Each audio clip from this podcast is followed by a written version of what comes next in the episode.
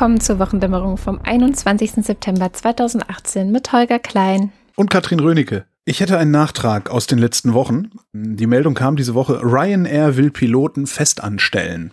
Mhm. So, was hatte ich ja, ne? Ich freue mich immer so über die Streiks. Äh, vor allen Dingen, weil ich nicht davon betroffen bin. Ich freue mich immer über Streiks, wenn ich betroffen bin. Allen in Deutschland stationierten Piloten wollen sie bis Weihnachten ähm, eine Festanstellung anbieten. Also alle, wie sagen, alle Piloten, die in Deutschland ihre Basis haben, sollen direkt bei Unternehmen angestellt werden. Und die Ausbildungskosten sollen übernommen werden. Da weiß ich dann allerdings nicht, ob die das dann hinterher abfliegen oder irgendwie abarbeiten müssen. Ich glaube, das ist ja eher so mit Abarbeiten bei den Airlines. Ähm, ob das jetzt äh, irgendwie super ist und, und, und, und, also ob das überhaupt klappt und ob das für die Piloten Kohle ist, also ob die Kohle stimmt und die Arbeitsbedingungen stimmen, das werden wir sicher mitbekommen, weil das ja dann doch immer so ja irgendwie ein Politikum ist, auch, auch für, für uns Medienleute. Das heißt, ich vermute mal, früher oder später werden wir dann wahrscheinlich so im Januar erfahren, wie viel von diesen Piloten äh, da tatsächlich angestellt worden sind oder sowas. Und jetzt soll noch mal einer sagen, es würde nichts bringen, sich gewerkschaftlich zu organisieren. Und als ich diesen Satz aufgeschrieben habe, äh, soll mir noch mal einer sagen, fiel mir ein, selbst bei Fudora ja, selbst, mhm. selbst diese äh, Essenslieferdinger, die ja im Grunde auf einem komplett ausbeuterischen Prinzip beruhen, so ähnlich wie Uber, selbst da gibt's mittlerweile in Deutschland zwei Betriebsräte. Also bei Fudora. Das heißt, das bringt was. Vielleicht lohnt sich das ja doch, da gelegentlich mal drüber nachzudenken. Gewerkschaftsmitglied zu werden, ein bisschen Beitrag zu zahlen und vielleicht auch dahin zu gehen und mitzureden. Ich hatte ja vergangene Woche angekündigt, dass ich äh, mit Gerhard Schick sprechen wollte. Ja. Zur Erinnerung, das ist dieser grüne Bundestagsabgeordnete, der seit vielen, vielen Jahren innerhalb der Partei schon sehr hoch angesehen war, den du nicht kanntest, viele andere wahrscheinlich auch nicht. Und der ist ein Experte für Sozial- und Finanzpolitik immer Aha. schon gewesen. Der will den Bundestag verlassen, um eine. Ach, das der war. Okay, ja, ich erinnere mich. Bürgerbewegung Finanzwende zu gründen, zusammen mit Menschen aus anderen Parteien. Ist Sarah ähm, Wagenknecht dabei? Nein, der Zivilgesellschaft mit Unterstützung der Hans-Böckler-Stiftung unter anderem und äh, vielen anderen auch. So, das mit der Wagenknecht, ja, ist halt natürlich irgendwie doof. Jetzt noch eine Bürgerbewegung und äh, aber ähm, wenn man sich finanzwende.de, was die Seite dazu ist, mal ansieht, dann merkt man vielleicht auch recht schnell, dass das jetzt nicht ein Projekt ist, was zwei Wochen alt ist, sondern etwas, wo viele Leute offensichtlich schon sehr lange dran sitzen und das jetzt wahrscheinlich einfach zeitlich ein bisschen, also ich sag's mal so rum, der Gerhard Schick kann nichts dafür, dass Sarah Wagenknecht kurz vorher auch mit irgendeiner dummen Bürgerbewegung okay. ähm, an die Presse gegangen ist und er kann auch nichts dafür, dass diese Bürgerbewegung von Sarah Wagenknecht eher so naja ist.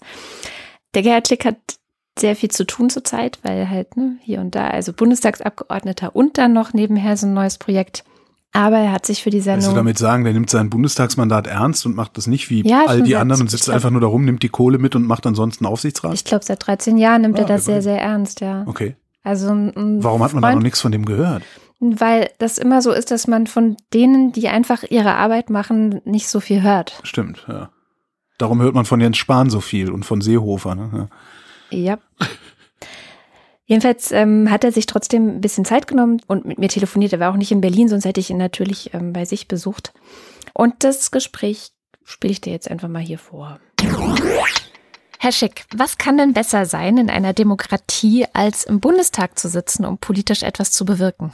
Da gibt es tatsächlich nicht viel und ich habe ähm, mit äh, großer Freude über 13 Jahre diese Aufgabe als Bundestagsabgeordneter wahrgenommen. Und die Entscheidung, jetzt etwas anderes zu machen, ist mir nicht leicht gefallen. Aber genau in diesem Fall jetzt eine Bürgerbewegung im Bereich Finanzmarkt aufzubauen, ist die Entscheidung richtig. Das heißt ja tatsächlich, sagen Sie auch Bürgerbewegung Finanzwende. Da stellt sich mir sofort die Frage, wie wollen Sie denn die BürgerInnen bewegen, also irgendwie einzubinden? Und wie viel ökonomisches Wissen ist da zum Beispiel Voraussetzung, um überhaupt mitmachen zu können? Es gibt natürlich ein paar Experten, die jetzt in der Geschäftsstelle sitzen, aber auch unter den Mitgliedern des Vereins, die wirklich sich auskennen müssen, damit wir die richtigen Fehler ausfindig machen und dagegen auch vorgehen können. Aber wir werden nur erfolgreich sein, wenn ganz viele Leute, die sich nicht auskennen, auch mitmachen.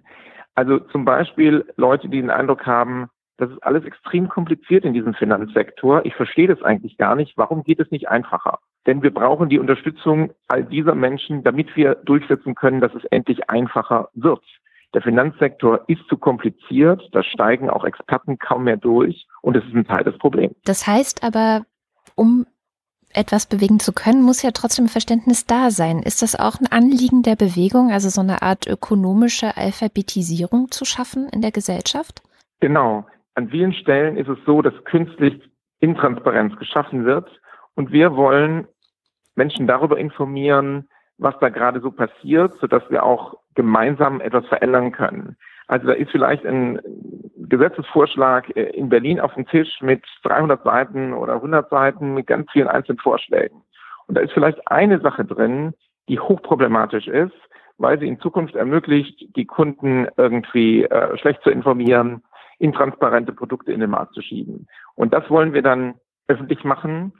Und wir hoffen, dass sehr viele Leute aus der Bürgerschaft uns unterstützen, indem sie sich in unser Newsletter eintragen unter www.finanzwende.de und sagen, ich will informiert sein, wenn solche Aktionen stattfinden und ich möchte dann auch meine Stimme zum Ausdruck bringen. Aber natürlich kann man nur handeln, wenn man versteht, um was es geht. Und deswegen ist unsere Aufgabe auch, das verständlich zu machen. Jetzt haben Sie im Interview mit der Zeit letzte Woche gesagt, dass zum Beispiel über den Cum-Ex-Skandal in keiner Talkshow geredet worden wäre, dafür aber ständig über solche Themen wie sollen Asylbewerber Barauszahlungen bekommen. Wie wollen Sie das denn ändern? Also wie wollen Sie es dann schaffen, dass Redaktionen ähm, auf Sie aufmerksam werden? Ich glaube, dass es gelingen kann, wenn wir wirklich viele sind, dass wir die Themen auch auf die Tagesordnung setzen. Denn es gibt ja immer wieder sehr viele Menschen, die negativ betroffen sind davon, wie unser Finanzmarkt heute funktioniert. Also Menschen, die bei Lebensversicherungen merken, dass eigentlich von dem, was sie sparen fürs Alter, sehr viel in den Provisionen für den Vermittler hängen bleibt. Mhm. Oder Menschen, die bei einem Betrugsskandal am Kapitalmarkt ihr Geld verlieren. Oder Menschen, die merken, die Dispozinsen sind aber arg hoch wird denn im Moment nicht eigentlich überall davon geredet, dass die Zinsen so niedrig sind? Warum zahle ich, wenn ich mein Konto überziehe, dann immer noch 10 oder 11 Prozent? Also es gibt ja ganz viele Menschen, die von den negativen Auswirkungen betroffen sind. Und ich glaube, dass es gelingen kann, dass wenn viele von denen mitmachen, dass wir dann ein solches Gewicht auf die Waagschale legen, dass wir gehört werden. Im Bereich der Ernährung ist das ja auch gelungen. Foodwatch ist so eine Organisation, die hat über 400.000 Menschen auf ihrem Verteiler und die wird stärker gehört als manche kleine Organisation. Klar, weil da viele Bürgerinnen und Bürger dahinter stehen. Und deswegen hoffe ich jetzt, dass viele Leute bei uns mitmachen.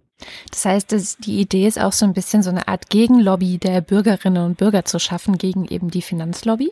Genau. Meine Erfahrung als Abgeordneter ist, dass wir häufig es damit zu tun hatten, dass unabhängige Experten aus der Wissenschaft etwa oder auch ich als Politiker zwar für die richtigen Reformen eingetreten sind, aber letzten Endes war der Bankenverband, war der Versicherungsverband, also war die Finanzlobby stärker als wir. Und deswegen mache ich jetzt den Schritt aus dem Parlament raus und versuche über die Zivilgesellschaft äh, da mehr zu erreichen. Ich glaube, wir müssen die unabhängigen Experten unterstützen als Bürgerinnen und Bürger. Wir dürfen denen nicht das allein überlassen, denn die sind zu schwach gegen die finanzstarke Lobby von Banken und Versicherungen. Aber gemeinsam können wir es hinkriegen. Ich will noch mal ein Beispiel nennen. Es gibt in Deutschland über eine Million Finanzprodukte, die an Bürgerinnen und Bürger vertrieben werden. Das ist ja wahnsinnig komplex. Mhm. Wie soll da irgendjemand noch rausfinden, was für ihn gut ist? In normalen Supermärkten sind vielleicht ein paar 10.000 Produkte oder so. Und auch das ist schon unübersichtlich. Und diese große Komplexität am Finanzmarkt, da steigt der normale Mensch nicht durch. Ich glaube, wir können es schaffen, dass wir sicherstellen, dass es weniger und bessere Produkte gibt, dass man sich am Finanzmarkt wieder zurechtfinden kann. Aber da müssen dann alle, die heute sagen, ich blicke da nicht durch, mitmachen. Dann kann das gelingen. Jetzt bekommen Sie ja auch eine Anschubfinanzierung unter anderem von der European Climate Foundation. Ist es auch ein Teil ähm, der Bewegung, dass sozusagen die Nachhaltigkeit auch stärker mitgedacht wird bei Ihrer Bewegung? Weil das zum Beispiel was ist, was mich jetzt als, ich sag mal, Konsumentin oder mögliche Konsumentin von ähm, Finanzprodukten sehr stark interessieren würde. Also Nachhaltigkeitsaspekt. Wenn ich aber dann bei den Banken danach suche, wie man da sein Geld anlegen könnte, ist es relativ unübersichtlich beziehungsweise überhaupt schwierig, da beraten zu werden. Das ist ein Aspekt, der mir ganz wichtig ist. Der Finanzsektor produziert im Moment Probleme, zum Beispiel so eine Finanzkrise, die uns teuer zu stehen kam. Aber er könnte eigentlich helfen, ein Problem wie die Klimakrise zu überwinden, Lösungsvorschläge zu machen, indem das Geld in die richtigen Ziele gelenkt wird, zum Beispiel eben in Investitionen in erneuerbare Energien oder indem Kundinnen und Kunden gute Produkte für nachhaltige Investitionen finden können. Und auch da ist bisher nicht die nötige Transparenz da und häufig gibt es die Produkte irgendwo in der Schublade, aber der Berater am Schalter bietet die nicht an. Ich bin sehr froh, dass die European Climate Foundation uns jetzt Starthilfe gibt, weil ich glaube, wir können es schaffen, dass der Finanzsektor wirklich eine produktive Rolle äh, bei der Lösung der Klimakrise spielen kann. Aber dafür muss sich dieser Finanzsektor nochmal richtig ändern. Okay, dann jetzt nochmal für alle, die zuhören, wo kann man mitmachen, wie kann man mitmachen, wo muss man sich eintragen? Auf unserer Homepage www.finanzwende.de kann man zum einen einen Startappell unterstützen, wo wir Konsequenzen aus diesen zehn Jahren Finanzkrise ziehen wollen und vor allem auch sich in den Newsletter bei uns eintragen. Dann können wir wenn eine wichtige Entscheidung in Berlin ansteht, wo es um die Themen geht, die wir gerade besprochen haben, mhm. Menschen informieren und auch Handlungsangebote machen. Wir werden auch mal äh, eine spannende Aktion machen, vielleicht auch mal eine Diskussion, wo wir Sachen erklären, äh, vor Ort anbieten. Aber das Wichtigste ist erstmal, dass Leute mit uns in Kontakt treten. Denn nur wenn wir Menschen informieren können, wenn die Finanzlobby gerade was Komisches durchdrückt, dann können wir gemeinsam handeln. Und deswegen ist jetzt das der erste und wichtigste Schritt, sich da einzuprenken über den Newsletter. Wunderbar. Vielen Dank, Herr Schick. Ich danke auch. Ich habe Fragen. Ja. Ähm, ich soll da mitmachen und ich frage mich die ganze Zeit, wobei soll ich denn bitte mitmachen? Es ist tatsächlich so ein bisschen wie Foodwatch, denke ich. Ja, ähm, dass was? du sozusagen Du kannst da Mitglied werden, du kannst Fördermitglied werden, also du kannst die Leute auch unterstützen, so dass sie wieder weitere Experten anstellen können, die dann ähm, diese Sachen beobachten. Und im Grunde ist es tatsächlich gedacht wie eine Gegenlobby. Also der Versuch. Also der will eine Lobbyorganisation aufmachen, weil Foodwatch ist ja eine Lobbyorganisation. Genau. Was ich mich die ganze Zeit gefragt habe, ist, äh, also abgesehen davon, äh, dass ich mich die ganze Zeit frage, wo ist denn da bitte die Wende? Die dieser Verein im Titel trägt, äh, die, die sehe ich da halt nicht, weil die Wende kriegst du nur politisch hin, die bekommst du, ne? Aber gut, wenn man eine Lobbyorganisation hat und entsprechend Druck aufbaut und so, dann passiert ja politisch was, passiert ja, also Foodwatch macht das ja auch, Greenpeace macht das ja letztlich auch.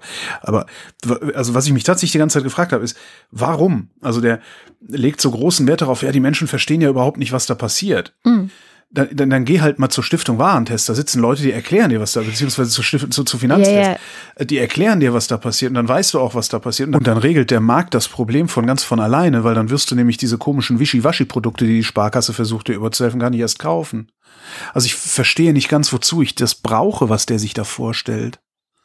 Ich glaube, in erster Linie ist es wirklich ein Produkt seiner ähm, Arbeit als Bundestagsabgeordneter und mitzuerleben, dass eben bei Gesetzesverfahren zum Beispiel die Stimmen von Leuten wie ihm, aber auch Expertinnen und Experten, die werden ja immer eingeladen. Also es gibt ja diese verschiedenen Arbeitskreise, da werden da Leute eingeladen, die werden, geben irgendwelche Gutachten und Einschätzungen ab und am Ende entscheidet halt irgendwie eine bestimmte Mehrheit. Und ich glaube, es ist eine Frustration darüber, dass eben sehr viele Dinge, die dort passieren, wirklich zum Wohle der, der, ich nenne es jetzt auch einfach mal die Finanzlobby, ja, also die verschiedensten Unternehmen, die da Interessen durchzusetzen in der Lage sind, im Gegensatz zu den Interessen, die ja eigentlich du und ich oder die Bürgerinnen und Bürger hätten. Und ich glaube, da ist das Ding, was er versuchen will anzugehen, dass sozusagen in Berlin liegt ein Gesetz auf dem Tisch und Achtung, wir haben gesehen, das und das steht da drin. Das ist so ganz ähnlich vielleicht wie in diesem ACTA-Gesetz, ne, als ja auch die Organisationen gesagt haben, hier, das ist ähm, problematisch daran, wir erklären euch das, wir bringen euch sogar, sogar auf die Straße dagegen. Da, ich glaube, das ist genau das, was an, an Bewegung sozusagen in diesem Ding drin stecken sollte. Und dann, ja, diese, diese Aufklärungsarbeit, also ich finde es tatsächlich ja, ich könnte, ich könnte zu Finanztest gehen, ich kann mir das durchlesen, aber ist halt auch, du bist dann trotzdem wieder abhängig von einem Drittanbieter. Ja, das bist du da doch auch. Das bist du da auch, aber es geht ja hier viel mehr darum, das so zu reformieren, also diese, diese Sektoren auch so zu reformieren, dass die Angebote, die gemacht werden, gar nicht erst dazu geeignet sind, Leute reinzulegen zum Beispiel oder äh, auszunehmen. Ja, aber da kommst du ja überhaupt erst nur hin, wenn du entweder äh, die halbe Bundesrepublik hinter dir versammelst und ich glaube, äh, so, das ist das Ziel. Ja. ja, aber das wird er ja nicht schaffen, das ist ja utopisch. Also, ne, da schafft das ja eher noch die Wagenknecht. Ähm, das ist, das ist doch was, was politisch geregelt werden muss. Also er, er sitzt doch im Grunde an hm. der Quelle. Ja, ähm, aber es hat ja offensichtlich nicht hinreichend. Das war ja auch meine erste Frage. Ne? Also er sitzt ja im Bundestag. Wo, wenn nicht dort, kann in einer Demokratie denn wirklich was verändert werden? Und er sagt ja, naja, also in dem Fall jetzt ist es so, dass ich glaube, dass ich es außerhalb des Bundestags besser hinkriegen kann als innerhalb des Bundestags. Was ja auch schon mal was heißt. Ich bin gespannt. Äh, komm, äh, was ich übrigens, äh, als wir dann eben ganz am Anfang schon Wagenknecht sagten, ich hatte heute so diesen Gedanken, dass diese Bewegung, die Frau Wagenknecht mit Herrn Lafontaine da zusammenschiebt, dass das gut für die Linke ist. Und zwar, wann immer die Wagenknecht jetzt irgendwo auftritt, die ist jetzt immer die Frau von dieser komischen Bewegung aufstehen, die irgendwie ihre Mitgliederzahlen über Newsletter hochgejazzt haben, aber die spricht nicht mehr für die Linkspartei. Mm, meinst du? Also würde ich jetzt mal vermuten. Also das, ich glaube, das, ich glaube, das tut der Linkspartei ganz gut, weil äh, immer wenn Wagenknecht jetzt was sagt, ist es eher so, ja, das ist die mit der Bürgerbewegung.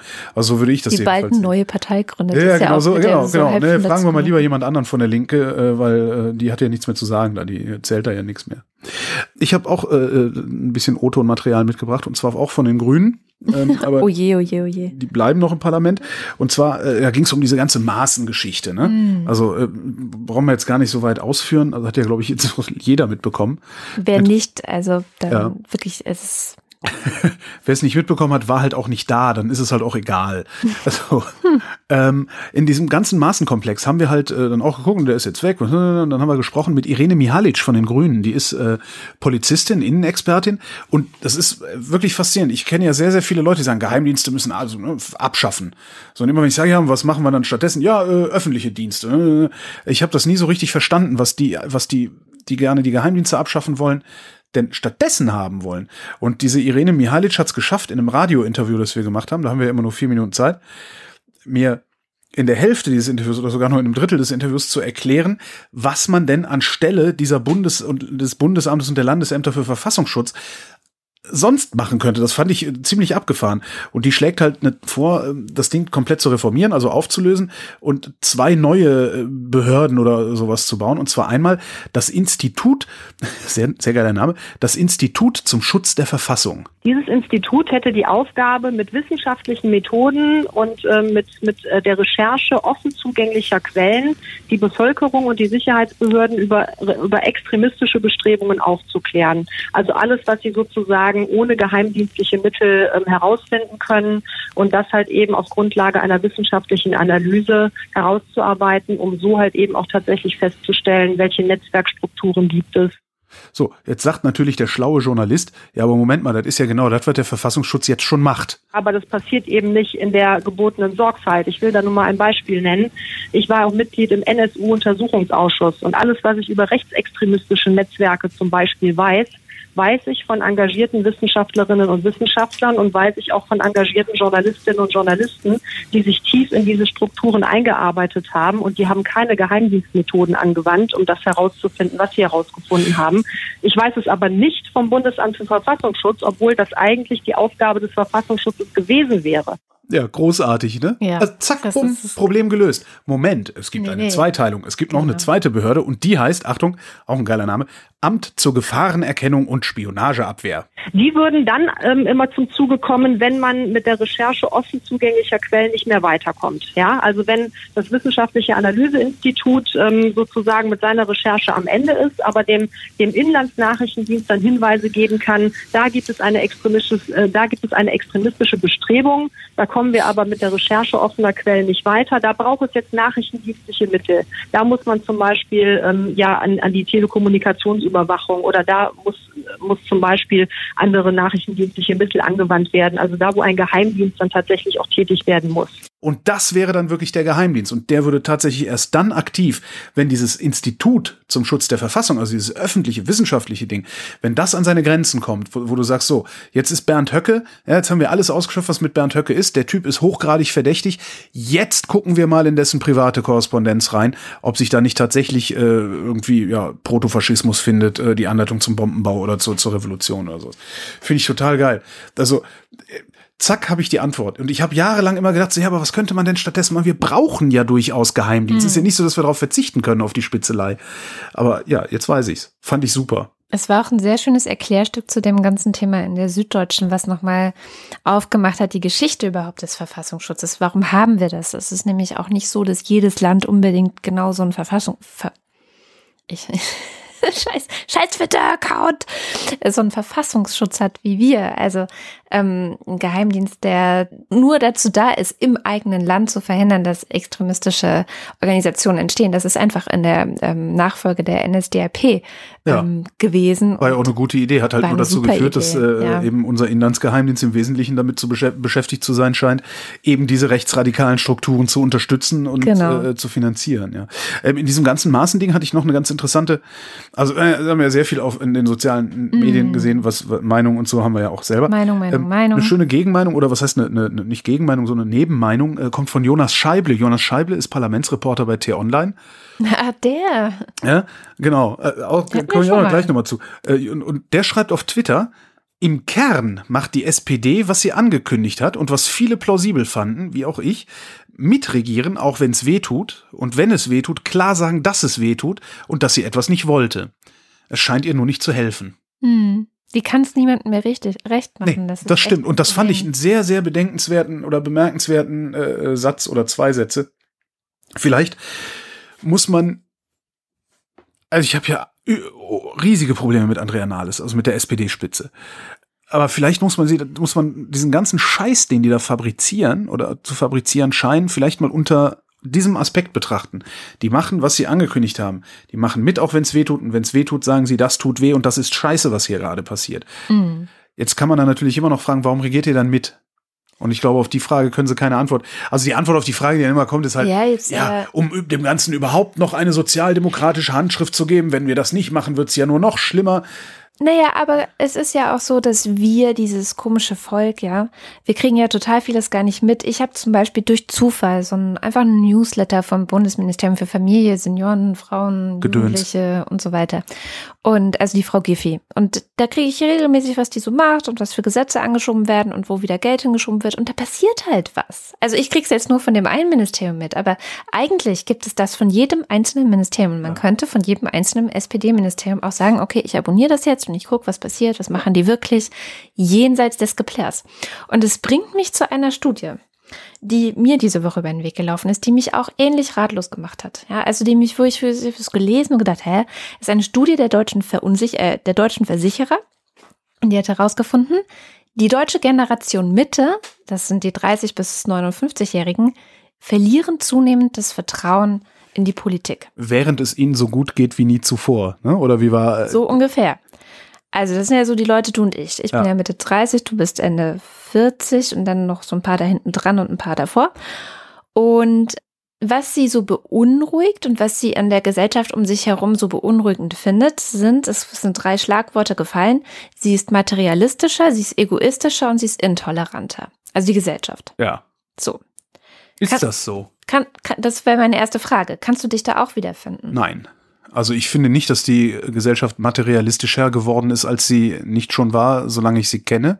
Ich finde auch nicht, dass sie egoistischer ist, als ich sie kenne. Und ich finde auch nicht, dass sie intoleranter ist, als ich sie kenne. Also das, ich finde mich da überhaupt nicht wieder. Mm. Also ich gucke jetzt gerade so in meine 80er Jahre, ne, so wo ich dann halt so in die Gesellschaft eingeführt wurde, ne? Also eigenes Geld verdient, auch als Schüler schon, Konsum und so, was man halt so, was halt so ein wertvolles Mitglied der Gesellschaft macht.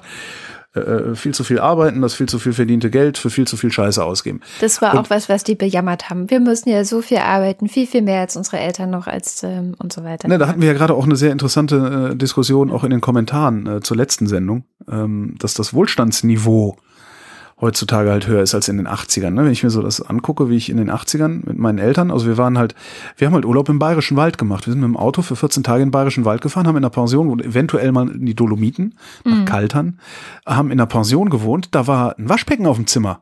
Ja. Ja? Und das Klo und das Bad, das war draußen, das hast du dir mit allen anderen auf der Etage geteilt. Und da bist du halt auch hingefahren mit einem alten Auto und solche Sachen. Ähm, egal. Jedenfalls, nee, ich finde mich da nicht wieder. Also ich, Da geht's nämlich schon mal los. So, und ich habe das Gefühl, dass die Gesellschaft toleranter ist. Die Schreihäl, die intoleranten Schreihälse sind lauter die geworden. sind lauter, genau. Das Aber ist das Problem. insgesamt ist die Gesellschaft wesentlich toleranter. Das ist nämlich, glaube ich, echt das Problem, weil ich habe dann auch gedacht, okay, die 30 bis 59-Jährigen, dann habe ich mir mal so eine Alterszwiebel, heißt es, glaube ich, bei uns, nicht Pyramide, sondern ich glaube, wir Ja. haben so eine Zwiebelform äh, angeguckt. Die 30 bis 59-Jährigen sind die größte Gesellschaftsgruppe, die wir überhaupt haben. Ja. Also ich meine, das sind irgendwie, weiß ich nicht, über 30 Millionen Menschen, glaube ich, in diesem Land. Das heißt, wenn du so eine große Gruppe in einem Land stellst, ich finde, dann zu sagen, die Gesellschaft ist irgendwie blöder geworden. Mir gefällt es nicht. Ich bin verunsichert. Ich, ja. ich ähm, vertraue der Politik nicht mehr das bringt mich fast schon auf die Palme, weil ich das Gefühl habe, hallo, ihr 30 bis 59-Jährigen, ihr seid die, die diesen Scheiß jetzt in die Hand nehmen müsst. Na, ihr müsst hier was tun. Du sprichst ja? sie aber jetzt, das ist. Das ich ist, bin es selber, ja. Nein, nein, du sprichst sie vor allen Dingen als Einheit an und das ist halt keine Einheit, sondern es ist halt eine, eine, eine Alterskohorte. Ähm, aber pass die auf. Du, die du nicht, die, ja, also jeder Einzelne davon sagt ja, ich bin verunsichert und alles ist intolerant. Ja, ist nicht jeder Einzelne. Ne? Ja, aber, aber, das sind ja Individuen, die das sagen und die Summe der Individuen ergibt dann dieses Ergebnis. Jetzt kannst du aber die Summe der Individuen nicht auf einen Schlag ansprechen und sagen, dann nehmt es gefälligst in die Hand und macht es besser. Das ist ja das Problem daran. Ja, die Veränderung ist halt die krasse. Also es ähm, gab 2015 schon mal so eine Studie, da hatte noch jeder Zweite aus dieser Gruppe Vertrauen in die Stabilität, in die Stabilität dieses politischen Systems in dem Land. Jetzt ist es fast nur noch die Hälfte. Also es hat sich fast halbiert seit 2015. Und ja, dann Wirklich? geh halt, dann ich, geh halt, dann geh halt wählen, Arschloch. Das meine ich. Also ich meine, wer, wenn nicht wir, ist denn für die politische Stabilität ja, in diesem Land verantwortlich? Ja. ja. Das ist genau mein ja. Punkt. Und der Großteil von denen, also 42 Prozent von denen sehen sich als Wohlstandsgewinner aber trotzdem nur ein Drittel sagt, dass er in einer glücklichen Zeit lebt. Ja. Also es ist so, es geht so komplett auseinander und ich habe echt das Gefühl, dass viele, dass, dass wir so eine lethargische, also so ein bisschen so eine lethargische Generation sind, die das Gefühl hat, ne, also das passt so gut zu diesem T-Online-Typen, der halt auch sagt, ähm, die machen das, was sie gesagt haben und trotzdem finden wir es scheiße oder trotzdem passt es uns immer noch nicht oder äh, warum sind wir so, also Verstehst du, was ich meine? Ja, weil wir auf, auf Knöpfe drücken und dann kommt da fertiger Kaffee raus. Ja. Vielleicht. Also wir drücken auf Knöpfe und, und, es kommt fertiger Kaffee raus. Wir wollen, wir wollen irgendwas haben. You name it. Morgen, morgen bringt es der große Kistenschieber mit seinen eigenen unterbezahlten Kurieren hier vorbei. Wir wollen halt, dass alles Läuft. sofort zu unseren Gunsten oder nach unserer Vorstellung läuft. Und wenn es das nicht tut, dann sind wir halt angepisst. Ich glaube, das ist die eine Seite ist. Und ich glaube, die andere Seite ist, dass mit dem Knöpfchen drücken hat auch noch eine andere Seite, dass man bei uns halt ganz schnell Knöpfchen drücken kann. Und wir geraten in Panik oder wir haben ja. das Gefühl, irgendwie die Kontrolle zu verlieren oder ja. die Demokratie geht vor die Hunde oder so. Vielleicht auch, weil um uns herum natürlich ähm, Ungarn, Polen, Türkei, Russland, die ganzen USA, Faschisten irgendwie fröhliche Urstände feiern, äh, ja. Großbritannien, überall alle irgendwie hohl drehen. Aber ja, wahrscheinlich ist das auch ein bisschen beunruhigend. Und wir kriegen es ja immer gleich mit. Also wir kriegen ja alles in Echtzeit mit. Das ist vielleicht Kann, auch das können Problem. uns ja auch vielleicht nicht davor ist, schützen oder Vielleicht so. ist das Knöpfchen drücken auch, vielleicht sollten wir es nicht äh, soziale Medien, sondern Instant-Medien nennen. Mhm. Also die, die, ja, das mag sein. Die Frage wäre dann ja auch nochmal, ich weiß nicht, ob die das da auch äh, raus, rausge, rausgefragt haben, ähm, zu sagen, ich habe das Gefühl, das politische System ist instabil. Mhm. Geht das einher mit, ich kümmere mich auch nicht mehr darum, dass es stabil wird, oder ich gehe trotzdem eine anständige Partei und nicht die Protofaschisten wählen? ja, das, das, ist ja so die, das ist ja immer so ein bisschen das Problem. Also das hast du ja häufig bei solchen, bei solchen Umfragen, ja. dass äh, die Leute sagen, alles ist ganz schlimm, aber bei mir nicht. Genau, so das meine ich. genau, ja. die anderen sind schlimm, ich nicht. Ja. Ja, ja. Ich kann, ich könnte das einzige, also wie ich es mir erklären kann, dass äh, alles äh, fieser aussieht, ist halt ja aus meiner aus meiner eigenen Geschichte erklärbar. Ähm, ich sage das ja öfter in den 80er Jahren, als ich in die Arbeitswelt, in den Ernst des Lebens sozusagen entlassen wurde, bin ich eben entlassen worden aus einer aus einer Welt oder aus, ich bin, ich bin halt erzogen worden im, in, in dem festen Glauben daran, dass es nächstes Jahr besser wird als dieses Jahr. Also, dass ich, wenn ich mich hinreichend anstrenge, dass ich dann nächstes Jahr mehr verdiene als dieses Jahr, dass ich mir ein Eigenheim leisten kann. Es ist aber nicht so. Ich persönlich habe Glück gehabt. Aber nichtsdestotrotz, äh, ich hatte noch nie in meinem Leben eine Festanstellung. Mhm. Ähm, ich muss mir immer Gedanken darüber machen, was mache ich eigentlich nächstes Jahr.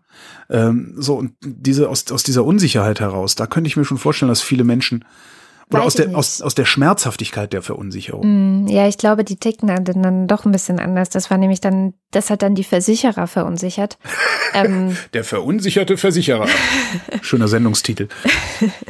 dass die Leute gesagt haben, ihnen ist es eigentlich nicht so wichtig zu sparen, ihnen ist es eigentlich nicht so wichtig, dass sie jetzt so wahnsinnig viel Geld haben. So, also es sind so, die Werte verschieben sich. Dieses unbedingt ein Haus bauen müssen ist nicht mehr so im Vordergrund. Und, und tatsächlich, das finden dann halt Versicherer und Banken natürlich überhaupt nicht gut, wenn die Leute irgendwie so, ja, Ja, och, ich brauche keine 2000, mir reichen 1000. ja, so, so entspannt Problem ist dann natürlich, dass, dass, dass, dass diese Lockerheit dann am Ende auch dazu führt, dass wenn du ähm, irgendwann nicht mehr gefragt bist auf dem Arbeitsmarkt oder halt einfach in, in Rente bist, dann hast du, dann machst du aber richtig dicke Backen. Ne? Mhm. Mhm. Ist auch so ein, so ein Thema. Ich was, was übrigens eben, als ich dann sagte, Jonas Scheible, Parlamentsreporter bei Ja. T-Online, überhaupt mal so T-Online. Mhm. Ne? Diese total krude, hässliche Webseite von einer Telekom, die irgendwie, ne, wo du dich immer gefragt hast, was soll das eigentlich?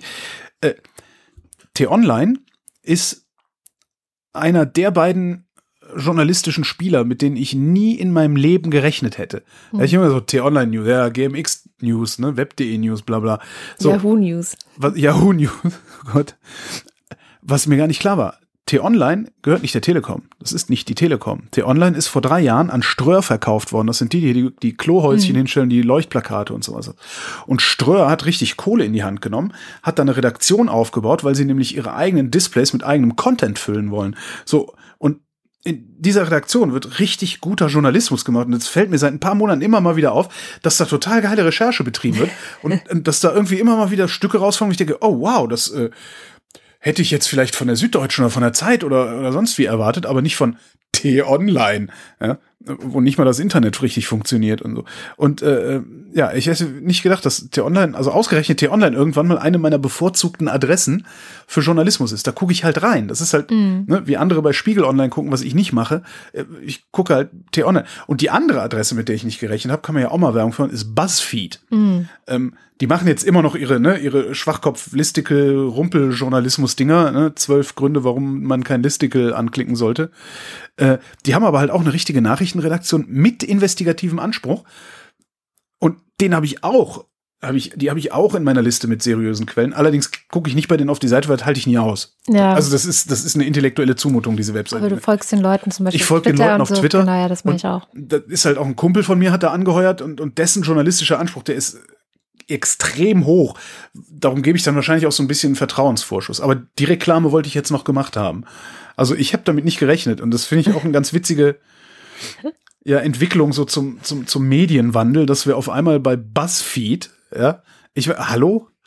Ja, warum nicht? Ja, aber überleg dir mal BuzzFeed vor drei Jahren. Was war das Ja, denn für ich eine fürchterliche, das war wirklich ein intellektueller Verkehrsunfall. Woran du erkennst, dass du in den 80ern groß geworden bist. Unglaublich. Un- Also ich sag ja, intellektueller Verkehrsunfall. Mhm. Du, du siehst das und denkst, das darf alles nicht wahr sein, aber ich kann hier nicht weggucken. Und dann klickst du den Scheiß doch wieder an. So ein bisschen wie Ich habe Facebook. das nicht oder gemacht. Ich fand das ganz furchtbar auf dieser Seite. Ja. Aber ja, die Medien verändern sich. Es ist ja auch, wann war denn das? Wann sind die Krautreporter an den Start gegangen? Äh, ja, weiß ich auch nicht mehr, drei Jahre. Kurz bevor Schimmerer gestorben ist, glaube ich, vor vier Jahren, genau. Und da gab es ja am Anfang auch total viele Leute so, erst war es ein riesengroßer Hype, wie es ja ganz oft so ist. Ja. Dann ist es Dann in den Keller verkackt. gegangen. Man muss auch mal sagen, sie haben es verkackt. Sie haben, ein, die haben sich dermaßen breitbeinig dahingestellt, diese Krautreporter. Und dann haben die was geliefert, was ich an einem Nachmittag zusammengestoppelt kriege. Und das kannst du halt nicht bringen, wenn du vorher sagst, "Äh, wir machen alles besser. Das geht nicht. Kannst du Naja, nicht. dann wurden sie zusammengefaltet von Leuten Genau. wie dir. Und dann auf einmal haben sie so Phönix aus der Asche mäßig aber sich echt berappelt. Und ich finde, wir hatten ja den Rico Grimm neulich hier im, ähm, der hat ja auch ein bisschen was erzählt aus Chemnitz und so. Und ich finde die Arbeit, die die machen, wirklich inzwischen sehr, sehr großartig. Also da steckt halt auch echt viel Energie drin. Die nehmen sich echt viel Zeit für ihre Recherchen. Ist auch so ein sehr, sehr positives Beispiel. Wollen wir mal noch einen Blick ins Ausland werfen? Wir schmoren so im eigenen Saft. Können wir machen. Und zwar in Sachen, was macht eigentlich die nukleare Abrüstung in Nordkorea? Ja, nischt.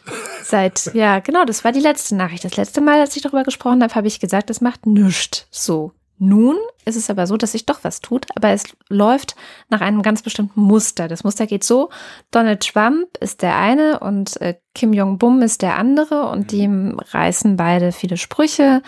Also das war ja vor ein paar Monaten, bevor sie Äh, sich getroffen haben. So, Genau, Ja. sie haben äh, den Knopf auf dem Finger und ich weiß nicht was. Genau, also nukleare Andersrum, Eskalation. aber Ja. Ja. Dann haben die sich halt diese kindischen Drohungen zugeworfen und einer hat aber im Hintergrund immer versucht, die zusammenzubringen und das war der südkoreanische Präsident Moon, der zum Beispiel bei so einer komischen Friedensolympiade, die irgendwann mal Ja, der äh, macht doch seit Jahren, ist der da ja auch schon am Baggern und am Machen und Donald Trump versucht jetzt die Lorbeeren einzustreichen. Ne? genau in Pyeongchang, also Mhm. Die Stadt in Südkorea, hat er dann einfach mal Mike Pence neben die Schwester von Kim Jong-bum gesetzt. Und ähm, also auf eine Armlänge war schon noch mhm. dazwischen, aber ähm, also der setzt die halt einander aus. So. Und dann gab es dieses Treffen, aber bevor es das Treffen gab, haben ja auch wieder beide rumgetönt, ja, wir treffen uns, ja, wir werden uns treffen, ja, ja, wir treffen uns. Gedenkmünze. Und keiner hat halt irgendwelche Anstrengungen unternommen, damit es auch stattfindet, außer wie der Moon, der dann zu dem einen gefahren ist, dem anderen gefahren ist und halt vermittelt hat mhm. und dann arrangiert hat, dass es dieses Treffen gibt. Und so geht es jetzt halt weiter. Also diese Woche ist er wieder in Pyongyang gewesen, hat sich mit Kim Jong-bum hingesetzt und überlegt, was können wir denn machen. Und äh, der hat jetzt tatsächlich zugestimmt, dass er eine Anlage, die zum Test von Raketen, äh, Nuklearraketen ähm, da ist, dass er die unter den Augen von ausländischen Experten abrüsten will. Cool. Und er hat zugestimmt, dass er an der Grenze, die bisher noch militärisch überwacht wird, dass er diese militärische Überwachung zurückfahren will, dass sie die Straßen und die Eisenbahnlinien wieder miteinander verknüpfen wollen und eventuell, aber da kommt es dann wieder darauf an, ähm, dass die USA auch ein paar Zugeständnisse machen, will er sogar äh, den nuklearen Hauptkomplex des gesamten Landes nach und nach zurückfahren. Ja. Und all das ist nur Ergebnis davon, dass es so eine Art Shuttle zwischen Pyongyang und Washington gibt, auf dem immer irgendein diplomatischer Vertreter oder dieser äh, Präsident äh, von Südkorea selber sitzt und wirklich von der einen Haustür zur nächsten Haustür die ganze Zeit Klinken putzt und einfach nicht aufgibt. Und was ich auch interessant fand, ich weiß leider nicht mehr die genaue Formulierung, aber die haben dann ja auch so eine gemeinsame Erklärung abgegeben und sowas. Und da gab es eine Formulierung drin, die man interpretieren kann als, wir machen das jetzt hier und uns ist scheißegal, was die USA dazu zu sagen haben. Na, so das, scheißegal. Also sie haben nicht scheißegal, ich weiß auch leider nicht mehr, ich weiß nicht mehr, wie die, wie die Formulierung war. Hm. Ja, die Formulierung, die ich jetzt gesehen habe, war, ähm, dass es eben das nicht ganz konkret gesagt wird, aber dass von den USA erwartet wird, zum Beispiel, dass sie den Krieg endlich mal offiziell beenden. Ja gut, davon mal ganz abgesehen. Ja, ne, und solche aber, Sachen. Aber ja, also es geht voran. Es gab, es gab in dieser Erklärung gab es eine Formulierung, wo ich dachte, oha, das heißt, wir machen das jetzt, egal was das Ausland sagt. Also irgendwie so äh, selbstständig oder in, in Eintracht oder ich weiß, irgendeine Formulierung war so, dass ich dachte, ui, das ist ein diplomatischer Hinweis da an, an Donald Trump, dass er sich auch gerne raushalten kann, weil sie werden das schon irgendwie auf die Reihe kriegen. Ja, es sieht auf jeden Fall so aus, als würde dieser Moon diese Sachen einfädeln und dann doch nochmal nach Washington und sagen, okay, und ihr müsst jetzt das unterschreiben. Also, ihr genau. müsst jetzt diese Hier, Donald, Stellungnahme. Schreibt das mal, genau. Schwachkopf. Ja. Könnt ihr vielleicht ja. diese Stellungnahme rausgeben ja. oder mit diesem Wortlaut und und dann, ja gut, also, das musste halt auch. Ne? Das ist halt, das ist halt irgendwie der, der, der stärkste Proll in der Klasse, die USA gerade, mit denen, du kommst an denen nicht vorbei. Ja, Aber was die beiden, was die beiden Länder halt machen können. Das finde ich so schön. Was die beiden Länder halt machen können, Nord- und Südkorea, ist, die, die können es halt unter Umgehung der USA einfach hinkriegen. Also sie können halt einfach sagen, wir machen das jetzt. Ja. So. Und dann muss der, muss, muss Nordkorea halt nur dieses. Kim Jong Bum. Kim Bum ist, so ja klar. Ja, überhaupt mit dem nordkoreanischen Ego insgesamt wahrscheinlich, also der, der, der Führung da. Ähm, ich habe noch eine gute Meldung. Und zwar äh, zahlen die Kassen äh, in Zukunft die HPV-Impfung auch bei Jungs, äh, die humane Papillomvirenimpfung.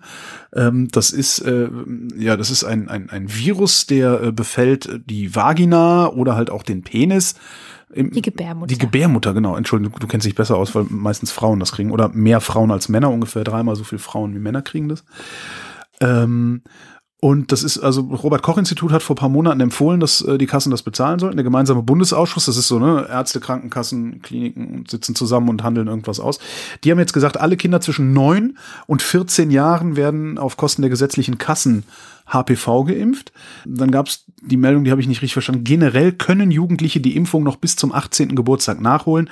Auch diese Impfung wird finanziert vielleicht ist das jetzt also irgendwie so eine, so eine ist nur bis 14. Äh, nur bis 14, also vor dem ersten Geschlechtsverkehr. Also Sie sagen vor dem ersten Geschlechtsverkehr genau. und statistisch gesehen hat ab 14 jeder Geschlechtsverkehr und darum gilt es halt bis 14, genau. so haben sie das dann irgendwie da. Aber wenn du noch mit 18 Jungfrau bist, darfst du es auch da noch machen. So ist es. Ah, so ist das gemeint. Ah, clever, ja. Siehst du? Was ich echt spannend finde, ist, RKI sagt, das Robert-Koch-Institut sagt, die Impfstoffe schützen fast 100 Prozent das ist schon echt krass. Und äh, alle, die jetzt sagen, hä? Ach so, es macht Gebärmutterhalskrebs. Also es das macht entweder Geschlechtskrankheiten, es macht, so. ja, genau. es macht Gebärmutterhalskrebs oder Genitalwarzen. Also es gibt zwei unterschiedliche Typen von HPV-Viren. Die einen machen Warzen, die anderen machen Gebärmutterhalskrebs. Beides scheiße. Beides scheiße. So, und jetzt fragen sich natürlich alle, hä? Wie impfen? Impfen gegen Krebs? Krebs ist doch wuchernde, so. Ähm, das klingt seltsam. Äh, ich gebe das jetzt sehr verkürzt wieder. Alle, die sich damit auskennen, kriegen jetzt die Krätze.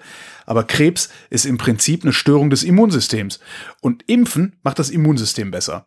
Oh je, so ist das. Das ist jetzt sehr verkürzt ausgerückt. Ich empfehle diverse Folgen des äh, Wissenschaftspodcasts Resonator, wo wir über Krebs und sowas reden. Mhm. Aber im, im Prinzip ist Krebs eine Störung des Immunsystems. Und darum gibt es halt die Möglichkeit, bei bestimmten Krebsarten eine Impfung vorzusehen. Und äh, was auch noch eine wichtige Meldung ist dabei, ist, äh, Impfverweigerer sind idiotische Wohlstandsmaden und gehören bestraft. Aber auf mich hört ja immer keiner. oh, okay, gab es da jetzt nicht diesen schrecklichen Film, der in die Kinos gekommen ist? Ich habe ihn nicht gesehen, ich eingeimpft. Nicht. Ich habe ja. nur die Kritiken dazu gelesen ja, und die waren verheerend. Richtig schlimm klang ja, Selbst die wohlwollendsten Kritiken waren mhm. verheerend. Da hat sich der Kollege äh, leider nicht mit Ruhm bekleckert. Nee. Mhm. Ach, es liegt hier gerade. Ich habe einen Buchtipp.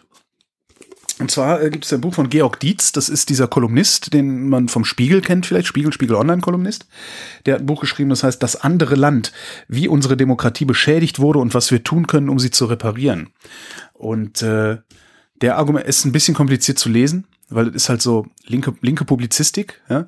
Der Satz fängt halt auf Seite 1 an, hört irgendwo auf Seite 5 auf und hatte 87 Einschübe dazwischen. Aber äh, im, im Prinzip argumentiert er, wir haben in den letzten drei Jahren, seit äh, der sogenannten Flüchtlingskrise 2015, ähm, haben wir im Grunde nichts gemacht, als über irgendwas zu diskutieren, was eigentlich überhaupt kein wesentliches Thema ist.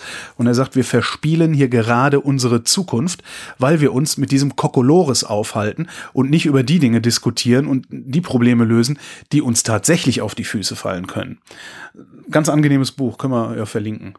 Machen wir. Und ich habe noch was für alle, die gerne wie ich im Voraus planen. Jetzt könnt ihr also die Kalender zücken. Tragt euch doch schon mal den 26. Mai 2019 Mai. ein. Hm? Das ist aber lange hin. Da ist nämlich die nächste Europawahl. ja. Das hat die Bundesregierung diese Woche ja. festgelegt. Fand ich, kann man sich ja schon mal eintragen. Und 26. Weißt du, wer der Spitzenkandidat Mai. da sein wird für die CSU? Markus Söder. Horst Seehofer. Behaupte ich jetzt. Und genau darum prophezeie ich jetzt, dass Horst Seehofer selbst nach einer verlorenen Landtagswahl in Bayern nicht rausfliegen wird. Ach, können wir einfach die Sendung an der Stelle beenden? Ich möchte nicht über Horst Ich habe auch prophezeit, ich habe auch prophezeit, dass Google Wave die Zukunft der äh, kollaborativen Zusammenarbeit ist, hat auch nicht funktioniert. Meine Prophezeiungen sind für den Arsch. Gebt einfach nichts drauf, Leute. Aber sagt nicht, ich hätte euch nicht gewarnt. Ach. Und mit dieser Warnung kommen wir ans Ende der Sendung, wo wir wie immer die Leute vorlesen, die uns besonders unterstützen. Das ist nämlich eine hörerfinanzierte Sendung hier und das Ganze funktioniert über steady.fm slash Wochendämmerung. Das sind die Ultras und der Fanclub und die lesen wir jetzt vor. Also folgende Kinder sind unsere liebsten Kinder. Marc Bremer. Reto di Giotto Isolabella. Das ist sowieso unser Lieblingskind. Ja, das ist sowieso. Äh, willst du einen Schluck eigentlich? Roger Eberling. Christopher Etzel. Erik Fröhlich. Benjamin Harnack. Nico Hebel. Norman Holz.